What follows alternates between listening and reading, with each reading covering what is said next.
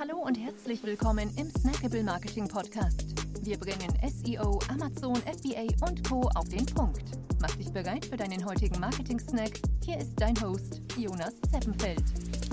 Ja, herzlich willkommen hier im Snackable Marketing Podcast. Schön, dass du wieder dabei bist. Heute geht es um Voice Search SEO. Ja, denn 20% aller Suchen in der Google App erfolgen mittlerweile als Sprachsuche.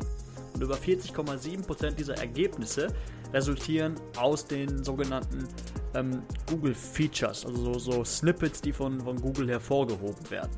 Und das ist ganz besonders für lokale Unternehmen wichtig und interessant, weil ähm, noch eine Statistik, über 58% der Nutzer ähm, nutzen vor allem für lokale Suchanfragen die Sprach Sprachsuche.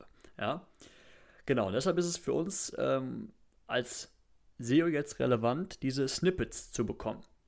Aber wie? So, und da können wir eben auf diese Rich Answers, nennt, nennt man das, ähm, optimieren. So, da gibt es einmal, um das mal so zu, zu, ähm, zu gliedern, gibt es diesen Knowledge Graph. Ja, heißt rechts, wenn du jetzt irgendwelche Unternehmen zum Beispiel suchst, dann werden rechts am, am Rand ähm, wird dann dieser sogenannte Knowledge Graph von einem Unternehmen zum Beispiel ähm, abgebildet, wo alle Informationen hinterlegt sind. Ja, dann gibt es nochmal ein Knowledge Panel, das ist so eine kleinere Box, die auch rechts ähm, ausgespielt wird.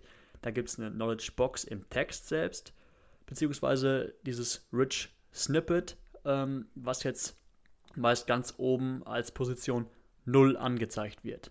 Ja, und das ist genau das, was von den äh, Sprachassistenten in der Regel, äh, wie gesagt, die über, bei über 40% der Ergebnisse ähm, vorgelesen wird. Ja, und deshalb, wie gesagt, gilt es, das zu bekommen. So, und das können wir tun, indem wir wirklich ähm, erstmal schauen, wo könnte so etwas relevant werden. Zum Beispiel bei, bei Fragen. Wenn jetzt jemand wirklich mittlerweile, also die, die Sprachsuche ändert ja so ein bisschen das Suchverhalten generell. Denn vorher wurde, wurde nach Keywords gesucht und jetzt geben die, die ähm, Suchenden wirklich mit der Sprachsuche ganze Sätze ein. Ja? Die, die fragen nicht mehr ähm, SEO-Trends, sondern welche SEO-Trends gibt es in 2021. Dementsprechend ist das auch das, das Keyword, auf das wir optimieren müssen. Heißt, es gilt erstmal Fragen zu finden, auf die wir ähm, unsere Beiträge optimieren können, um eben diese Snippets zu bekommen.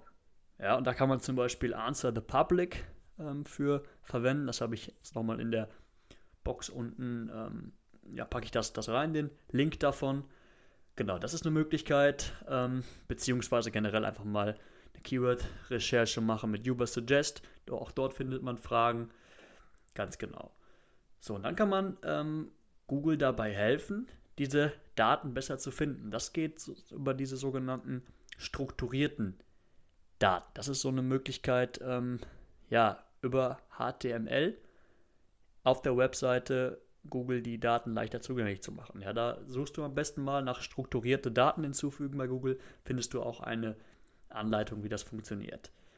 Genau, dann was noch ähm, relevant ist, gerade für die lokalen Unternehmen, ist, dass du den Google My Business Account erstellst und dort alle Informationen hinterlegst. Wenn dann zum Beispiel jetzt jemand eingibt oder jemand die Frage stellt, ähm, hey Siri, nimm mir bitte die Telefonnummer von dem Unternehmen XY, dann wird sofort die Telefonnummer von ähm, Siri oder von dem Google-Assistenten auch vorgelesen.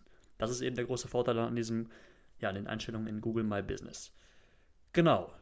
Das waren jetzt meine Tipps für dein Voice Search SEO. Bis zum nächsten Mal. Ciao.